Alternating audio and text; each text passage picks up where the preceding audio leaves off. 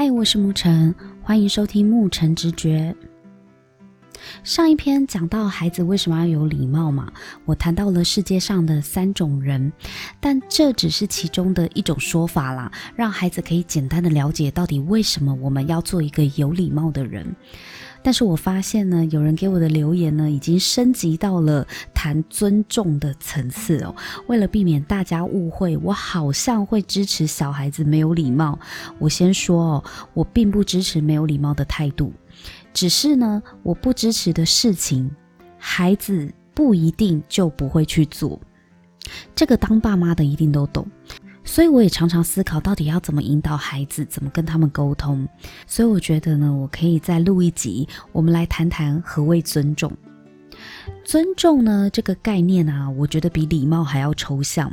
礼貌至少还可以有具体的行为来对应，比方说，请、谢谢、对不起挂在嘴边，哦，我们从小就被教育呢，这样子就是很有礼貌的行为，或者是呢，要目光注视着对方说话。要跟对方打招呼、跟道别，这些都是很具体的行为来解释何谓有礼貌。但是尊重不一样，尊重呢是内化于心的一种处事态度，这要跟孩子解释得用不同的方法。我觉得尊重是来自于人心存感恩，因为对周遭的人事物心存感恩，才会以谦卑的态度去回应这个世界，也才会显得尊重跟有礼貌。但是要心存感恩的第一步呢，是要认知到自己的渺小，认知到人类的渺小，才会对人和万物、对这个世界心存感激。一个人只要心存感激，态度会变得谦卑，自然也会尊重他人。要怎么让孩子认知到自己的渺小呢？要怎么样让孩子知道这世界上并不是所有人都应该要对他好？包含妈妈也不是理所当然的要对他好，有很多妈妈虐待小孩的故事，我也常常分享给我女儿听。所有人对我女儿的好，是因为那些人选择分享爱给她。可是这件事情不好教，因为我曾经听女儿说过，我又没有叫她买这个东西给我，是她自己要买给我的，我又不喜欢。我其实当下很生气，觉得你这个小孩怎么这么没大没小。可是转念一想，孩子的想法是很直接的，这就是他最真实的想法。如果我不去理解他，只是一味的责骂他，不懂得尊重别人，我想我还是教不了他什么。教育并不是去回避解释不了的疑问。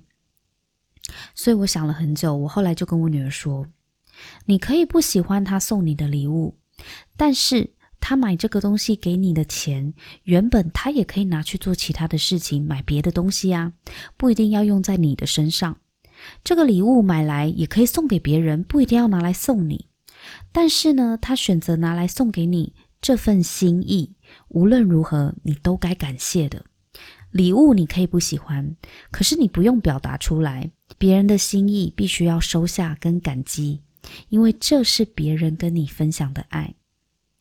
我不知道他听不听得懂，但是我会不断的跟他沟通这个观念。前几个礼拜，他突然想到某个阿姨好像没有送他五岁的生日礼物。我女儿跟我说：“诶，为什么去年有手表，今年某某阿姨都没有送我礼物？”我回答她说：“阿姨本来就没有一定要每年送你礼物啊，要不要送你礼物是当下的一个决定而已。”女儿问我说：“那阿姨不喜欢我了吗？”我说，不送你礼物不代表不喜欢你。那个阿姨前阵子不是还一起见过面吗？阿姨陪你玩游戏，陪你玩玩具，你觉得她不喜欢你吗？她对你不好吗？女儿说，没有啊，阿姨还是有陪我玩啊。我说，分享爱的方式呢，有很多种，送你礼物可能是其中一种，但是陪你玩游戏也是另外一种。因为他刚好提出这个问题，所以我也趁机让女儿知道，大家对她的好呢，是因为想要跟她分享这份爱。如果她没有以爱来回应这个世界、回应他人，而是用一种冷漠的态度回应，那么她之后能感受到的爱呢，将会越来越少，因为她自己关上了跟别人交流的门。还有一次啊，在电梯里面。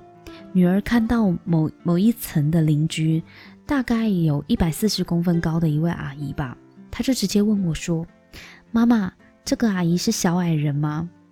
我当场就跟那个邻居姐姐道歉，我跟她说：“对不起，我的孩子冒犯了你。”那位大姐呢，面色尴尬地说：“没关系，她还小。”我说：“不，不是她还小，是我没有教好，对不起。”西西，你刚刚这样子讲很没有礼貌，会伤到别人，赶快跟阿姨道歉。结果我女儿西西呢，她头就低低的说：“对不起。”虽然她一头雾水，并不知道为什么要道歉。后来回家之后，我跟西西严肃的说：“别人的身高长相都不是可以拿来讨论的，因为那不是她可以决定的。”你因为一个他不能决定的事情，他的身高而公开讨论他，这样子阿姨可能会很难过。而且讨论别人的外表本来就是一件没有意义的事情。一个人他是不是好人，跟他的外表一点关系也没有。如果你真的很好奇，有问题想要私底下来问我。记得我们回家再商量，不要在别人的面前直接讨论他的外貌、他的长相、他的身高、他的胖瘦，这样子是不对的。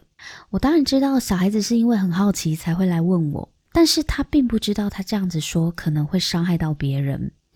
这并不是小孩子年纪还小的问题，而是我从来都没有跟他沟通过这件事情。所以后来我就很注意，他是不是又要讨论别人的长相了。在电梯里，他很喜欢观察我的邻居们，会说谁谁谁长得像谁。